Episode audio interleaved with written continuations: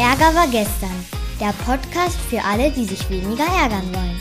Weniger oft, weniger lang und weniger heftig. Von Philipp Karch. Das ist übrigens mein Papa. Los geht's!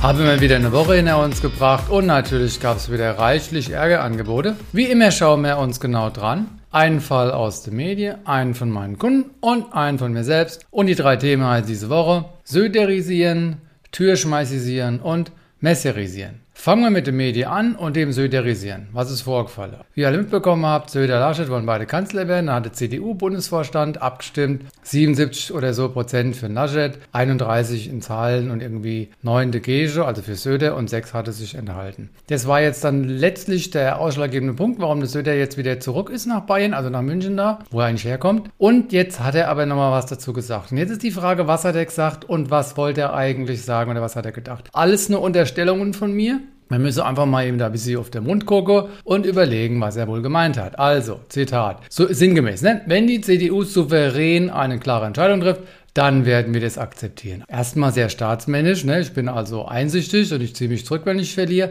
Dann aber souverän, ne? das ist ein unbestimmter Begriff. Souverän heißt, dass er sich ein Hintertürchen offen hält, weil was ist jetzt souverän? Ist das 100 Prozent? Ist das einfache Mehrheit? Was ist es? Offensichtlich hat er das jetzt nicht verwendet, aber hätte er verwenden können. Also ich werde bei sowas sofort hellhörig, wenn jemand sagt souverän, weil ich weiß ja nicht, was es genau heißt. Also ich würde fragen, was ist ein Souverän? Und dann kann er nachher nämlich nicht mehr diese Karte spielen. Gut, dann danke für die Unterstützung. Beispielsweise bei den Jungen, also nicht bei den Jungs, sondern bei den jungen Menschen, den modernen, die auf Zukunft aus waren. Schöner Satz. Ja, danke, wieder staatsmännisch, schön von oben. Ja, das werfe ich ihm jetzt nicht vor, aber danken ist immer nett, aber danken kann auch ein Instrument sein. Ich tue mal so, als würde ich danken, aber eigentlich instrumentalisiere ich den Dank, um mich zu inszenieren als sehr gönnerhaft. Und dann inhaltlich, ich modern, Laschet alt. Ne? Also so ein kleiner Seitenhieb, damit alle die, wo jetzt von Laschet, dass diese nochmal so gekränkt werden, also es ist ein Kränkungsangebot, ihr seid die von gestern, ich nicht. Nächster Punkt. Den mutigen Abgeordneten der Schwesterpartei will ich danken. Ne? Also der Rest ist wohl feige, weil das Gegenteil für mutig ist feige. Also wenn ihr mutiger gewesen wärt, hättet ihr auch für mich gestimmt. Also schämt euch ab in die Ecke.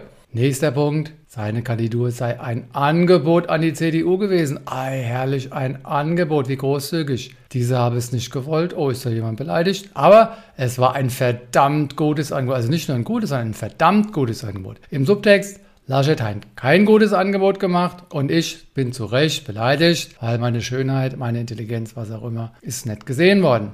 Ich merke gerade, dass ich ein schlechtes Gewissen bekomme, weil das ist ja eigentlich schon lästern, was ich hier mache. Also ich möchte mich auch anständig entschuldigen. Jetzt echt, jetzt, aber es ist wohl ein Schatten von mir, dass ich jetzt auch Spaß habe, da Gas zu geben. Ich mache mal weiter und ich versuche weniger zu lästern. Markus Söder war erkennbar der Kandidat der Herzen, hat sein Pressekolleg gesagt. Also Markus Söder war erkennbar, also für alle, wo gucken können oder so. Und er war der Kandidat der Herzen. Er war der Kandidat der Herzen. Das heißt, der Laschet war es nett. Und wenn der nicht der Kandidat der Herzen war, dann war er wohl unbeliebt.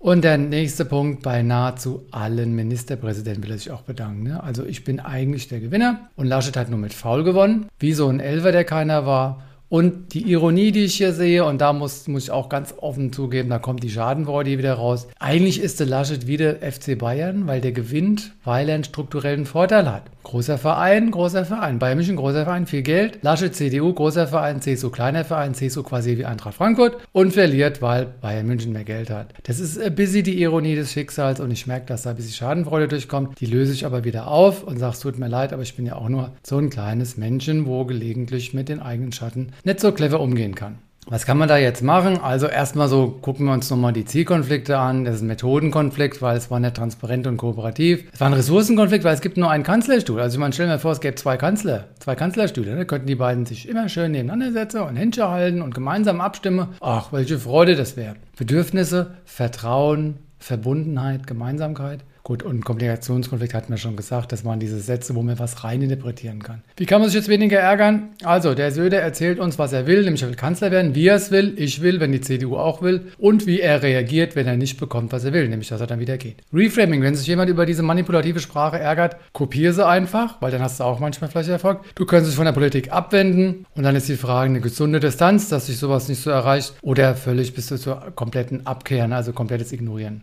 Situationsmodell, was sagt Söder über sich? Naja, er ist traurig, weil er verloren hat. Er hat Angst, weil er jetzt natürlich zurück nach Bayern muss. Ist nicht so schön wie in Berlin selbstverständlich. Dann hat er vielleicht Scham, weil der Laschet, der hat die Eier gehabt, der hat die Macht gehabt, der hatte Machiavelli dabei gehabt. Dann die Schuld gegenüber den Menschen, dass er nur die Nummer zwei ist, also dass er das nicht gepackt hat. Und die Ohnmacht, der kann jetzt nichts tun. Ne? Aber da kommt natürlich Wut raus, Impulskontrolle und verdeckte Botschaften. Die positive Absicht, ne, er will partizipieren, er will wahrgenommen werden, Wertschätzung und er will seinen Frieden. Weil erst wenn er Kanzler ist, hat er seinen Frieden. Das kann ich verstehen, weil wenn du nur Ministerpräsident von Bayern bist, hast du noch nicht dein Potenzial, also in, in seinem Fall noch nicht erschöpft. Der Frieden, den er hätte, wäre, wenn er dann Kanzler wäre. In vier Jahren wird er wieder gewählt, vielleicht schafft er es ja dann. Entwicklungsvertrag kreativ statt manipulativ. Also wenn wir uns ärgern über das Manipulative, ja, was ist denn das Positive drin? Das ist das Kreative. Und was ist in dem Egoistischen drin, was er da macht? Das ist das Mutige. Also der ist gar nicht manipulativ, der ist auch nicht egoistisch, der ist kreativ mutig. Fertig. Und wenn du dich auch ärgerst, wann warst du das letzte Mal der Söder? Ja, also wann hast du dich ähnlich verhalten und dann geht vielleicht dein Ärger zurück. Gut, sagen müssen wir hier gar nichts, wir sind nicht betroffen. Wenn ich da im Raum wäre, ich würde es einfach nur bestätigen, ja, hast recht auf seine Sätze. Ich würde betonen, ja, du bist mutig, also ich würde das Positive rausarbeiten, um vielleicht ein bisschen zu ärgern, eine Reaktion zu bekommen. Und ich würde dann einfach Definitionsfragen stellen. Was meinst du denn genau mit, was hat er alles gesagt, ne, was ich vorhin gesagt habe, was hast du gemeint damit? Und ihn damit zu entlarven.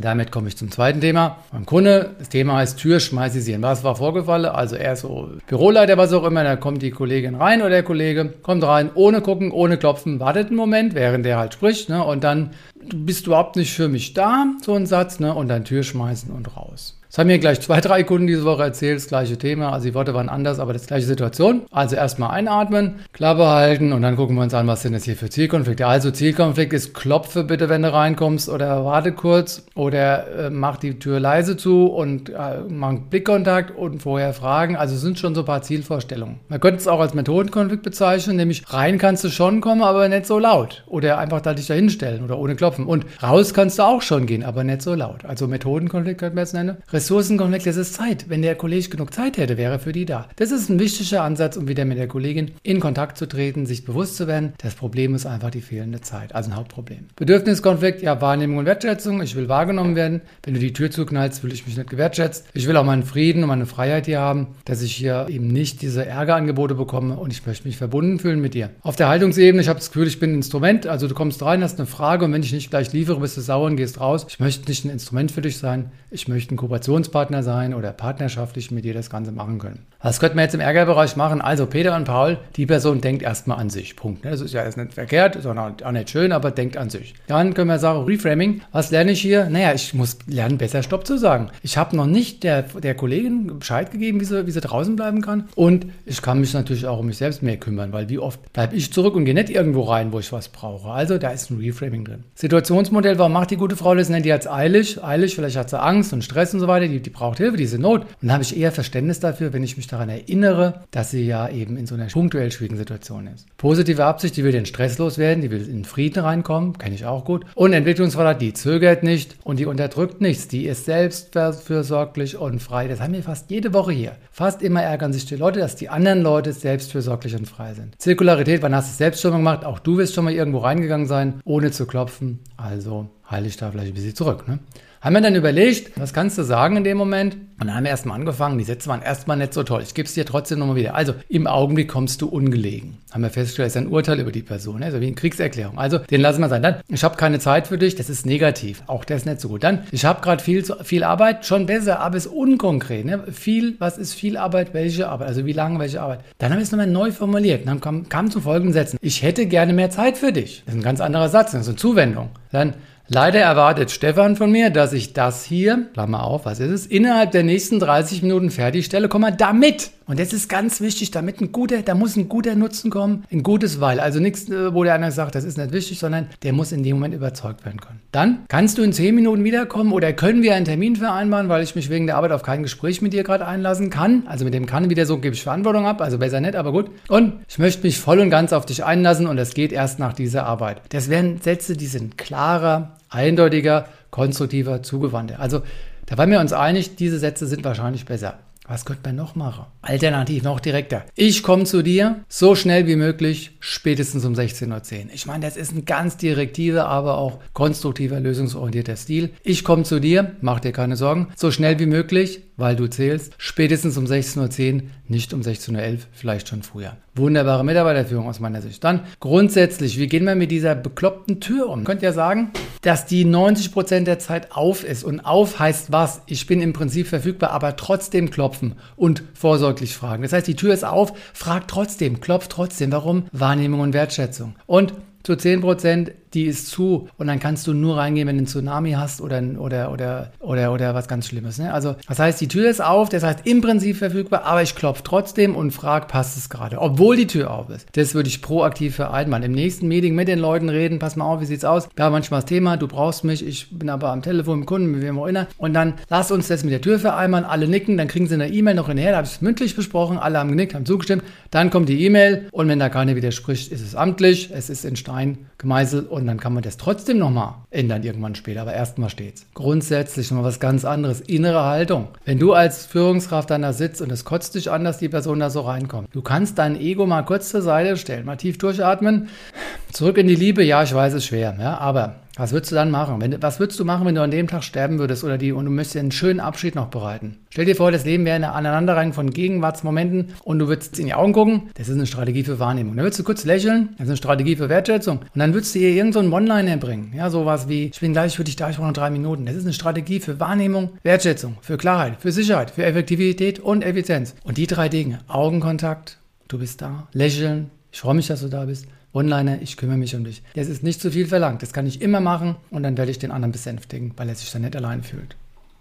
Ich komme zum dritten Thema. Es ist mein eigenes, was war vorgefallen. Wir hatten eine Pizza zu Hause und dann wollte Sohn die Pizza schneiden und er hat ein Messer in der Hand, er will aber das andere Messer haben. Ich habe schon Schnappatmung bekommen, weil das eine Messer war gut genug, aber gut, andere Messer, ja, von mir aus. Ne? Dann versucht er es, es wird ein bisschen schräg, guckt er mich an, Papa, mach du. Ich so, wie? Du bist 13, du kannst die Pizza alleine schneiden. Und dann guckt er rüber zur Mama und die Mama kommt rüber und schneidet ihm die Pizza. Ich bin innerlich ausgeflippt. Ja, es war richtig, also Asche auf mein Haupt, ja, wegen so einem Scheißdreck, ja, Pizza und Messer und so weiter. Ich war dreimal sauer. Erst diese Messerfixierung, dann ich soll schneiden und dann die Mama noch. Was ist hier passiert? Zielkonflikt, macht es mit dem anderen Messer. Methode ist mir scheißegal, wie du schneidest, kann auch schief sein, weil essen kannst du die Pizza, ob sie gerade ist oder, oder rund oder, oder eckig, ne, scheißegal. Rollenkonflikt, er soll's, nicht die Mama. Ressourcenkonflikt hatten wir nicht, weil wir hatten genug Messer, mir hatte genug Zeit, mir hatte genug Pizza, also kein Ressourcenkonflikt. Bedürfniskonflikt, ah ja, ja, der Sohn, der soll in die Verantwortung gehen. Deine Pizza, dein Messer, dein Mund. Also hackt das Ding selbst klein. Entwicklung, du sollst dich entwickeln, du sollst ein Mensch werden, wo ein Messer umgehen kann. Und Sicherheit. Ich will die Sicherheit, dass mein Sohn eine gute Zukunft hat. Und jetzt knüpfe ich an das Messer, ich penner. Ne? Die Frau, was wünsche ich mir von der? Hilfsbereitschaft, die soll mir beiseite stehen. Solidarität, Verbundenheit, Vertrauen. Glaubenssatz, Asche auf mein Haupt erneut. Mein Glaubenssatz war, wer sich mit 13 von seinen Eltern die Pizza schneiden lässt, scheitert später im Leben. Ha, ha, ha. Wo steht denn das geschrieben? Ist einfach mal im Kopf. Scheiße Synapsen.